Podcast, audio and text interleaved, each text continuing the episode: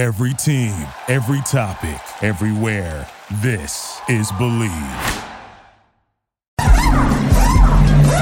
Ponemos la primera velocidad. Pisamos el acelerador. Y comienza el programa. And we are back. This is Garage Latino from Los Angeles, like we do it every week. David Lohi and myself, Ricardo, we bring you news and what we find interesting in this crazy world that is anything that has to do with engines, airplanes, trucks, cars, motorcycles. Why not? And it's been so, so crazy that uh, we have the opportunity to drive very interesting cars and something that david mentioned and he you know he's very against the the, the technology you know he's very against uh, the new things. And for that reason i wanted to let him know that i drove something that i think is the future and i'm going to bring him on. David cómo estás? Hi cómo estás ricardo? Buenas noches. Hello dear viewers. This is david lohi and uh, welcome to garage latino um, I was just joking about you and the technology, but you know, I had the opportunity to drive a car that I think is very significant and definitely something that is coming. But before we go into that, I wanted to say that uh, Automotive News announced their All Stars, and and and Jim Farley from Ford okay. was the Man of the Year. And, and I think he has done a great job. I had the pleasure to meet him long, long, long time ago when he was at Toyota, and you could see that this man had a lot of um, you know energy charisma and and and and i think it's it's to be leading a company like ford that is at the edge of technology one of the leaders in terms of automotive industry uh, it's something that is not easy at all. So no and especially that now this is a very exciting time because uh, the auto industry is uh, at a crossroads because um, we are switching from uh, internal combustion engines to electric mobility and you know it's uh it's still being debated uh, whether it's going to be the bev the battery electric vehicle or the fuel cell. And also another interesting development is that uh, self-driving vehicles are uh, becoming more and more advanced. So um, i think this is a very exciting time for ford and i think that that uh, jim is doing quite a quite a, an interesting job um, as a matter of fact, uh, he was uh, he was at, at, Toyota, but he was one of the key uh, persons uh, at Lexus. As yeah. a matter of fact, he was uh, he was the the well, he was instrumental. He was a product planner for for Lexus. So um, he's very much a, a car guy, and uh, definitely definitely well, a car guy. yes, and he was uh, he was he he is now living at at Detroit but he uh, used to be so very much in love with California and LA. Yep. So yeah, it, it's a very interesting to, to see. Well, I, I, let me put it this way: not uh, not everything in the world has to be about Elon Musk. Yeah, that's right. and something else, something that really got my eye in automotive news, that they, you know, there's an article that said, talking like a human being spurs success. Why why why are they surprised? You think that people like to talk to machines? People don't like to, you know, to to be answering to that everything is automated. When you want to buy something like a car, I don't think you no. can make it that cold. You have to have some emotion, I think. Or maybe I'm wrong. Things are changing. What do you of think? Of course, and then basically my, my way of thinking is hey hey dude i'm giving you money it's a, a, a, sweet talk to me you know that's right butter up my ear so yes, uh, I think that it, that uh, uh, that you are right because um, I think and and we have commented so many times that uh, an automobile is not simply a, uh, a logical purchase. It's also a, uh, is very much an emotional purchase. Yeah. So uh, the process of uh, acquiring a new vehicle has to have uh, some emotion in it. If you are talking to um, to uh to a machine or trying to do you know the of course uh, online shopping is becoming more and more common but still people like to be uh, treated like a human being so uh, I, I think that you're you're right on the money on that one now since we're talking about machine and technology uh, i had a chance to drive this vehicle that i have to say the way it drove, I was very, very impressed. Um, there was no, you know, you could you couldn't tell that this was something different than what you're used to.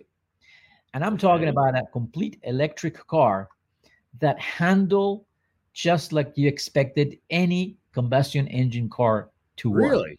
Yeah. Oh, that, tho- tho- those are hefty words that you're saying. and, and that's what really impressed me the most beyond the technology beyond all these things the look and all that the dynamics of the car the agility that it had there was no time lag at any time in the in the power no funny feelings on, on the brake pedal.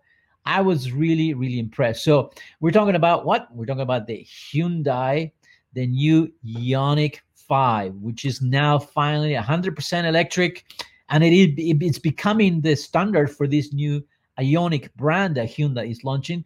And I, like I said, I was very very impressed. Uh, there's a lot to talk about this car. Uh, there's a lot of technology, um, but at the end of the day, I think your average consumer really might not care for all the details of the technology. They just want to know how does it feel when I drive. And I felt like there was really no compromise on this vehicle. I was very very surprised with that.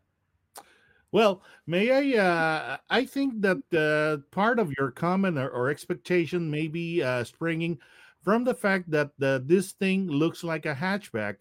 Now, i- these days we are used to having hatchbacks, but we're used to having them with front-wheel drive, and this one is uh, in the in the base version is rear-wheel drive, which uh, is going to bring back a lot of old-time uh, thrills.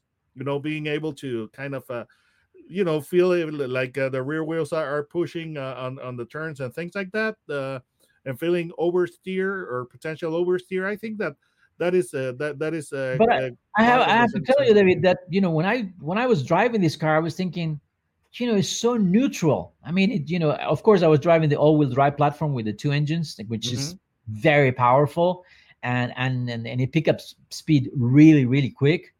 But you know, overall, I was thinking, you know what? All the electric cars that I've driven, you know, I can feel that I'm in an electric car. oh, this nice one- detail the handles I really oh my could. god the Well, wheels talk about the handles. You know, the, the- and I don't know why all four handles open when the car is unlocked. I don't know if I'm truly convinced with that. Uh, there's some styling things on this car that it depends your age uh, that you may get the clue or not. Uh, for me, the BBS wheels, you know, the wheels that it has, they're very similar to 1980 BBS BBS wheels, and also the the tail lights. Uh, they they remind me of some of these. What there was a futuristic back in the The- 80s. with, with the uh, square matrix Yeah, design right That's right, right. The square matrix. Now, um, the design is sort of bold. You know, it, it- when you see it in person, you you you see the accents a little a little bit more. Uh, but the proportions are well done. The car looks good. It's much better when you when you're in front of it, and it's bigger than when you think.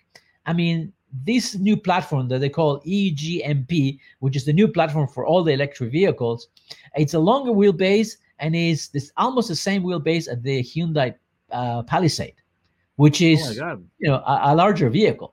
So when you put it next to another car, that's when you realize, oh, you know what? This is the this car is big and it's very roomy inside.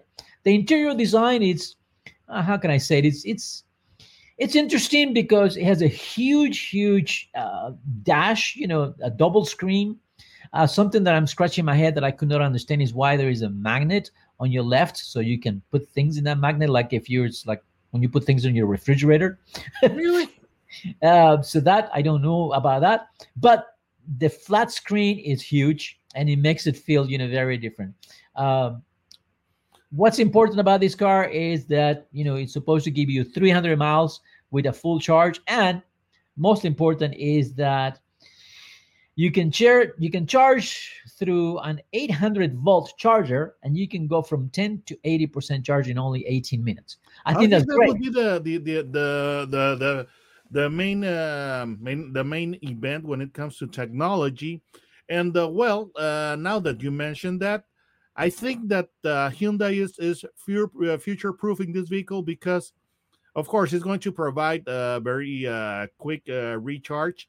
The thing is that uh, the uh, current infrastructure is is you know doesn't have that many uh chargers with that with Yeah. that uh, capacity if at all. But it's future proofing because it's like the uh, 5G cell phones. You know, a lot of uh, 5G phones are 5G capable, but the networks uh, uh, still aren't there, uh, uh, you know, for the most part. So this is a very good feature. And uh, like I said, future proofing. Very Yeah. interesting. And and I also I think the pricing I think is about right.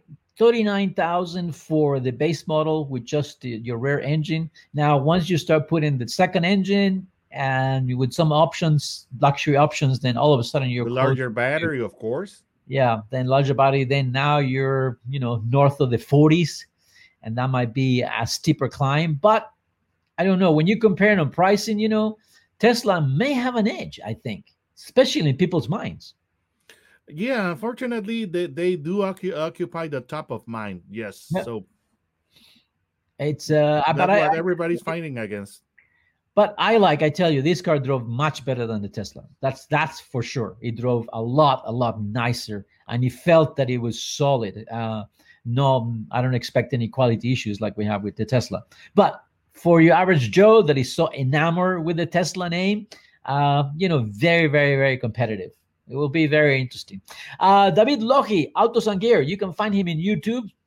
Just type David David Lohi, Autos and Gear, and you can see the videos where he is telling us what he's driving and what's worth or not worth to have in your garage. And myself, remember, you can tell your friends to download the podcast of Garage Latino uh, through Bleav Network, Spotify, or Amazon Music. So don't go away. We're coming back and we got something else to talk about. Another vehicle that's making the news.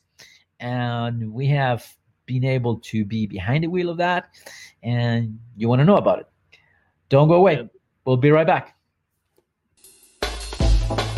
Duraloop es un tratamiento especial para que el aceite no pierda sus propiedades.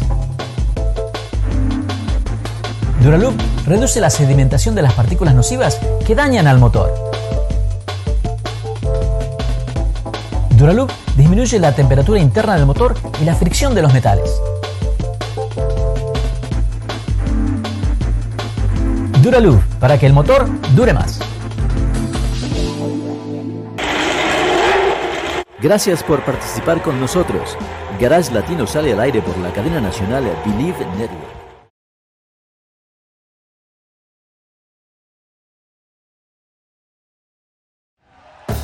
Thank you for listening to Bleav. You can show support to your host by subscribing to the show and giving us a five star rating on your preferred platform. Check us out at Bleav.com and search for B L E A V on YouTube.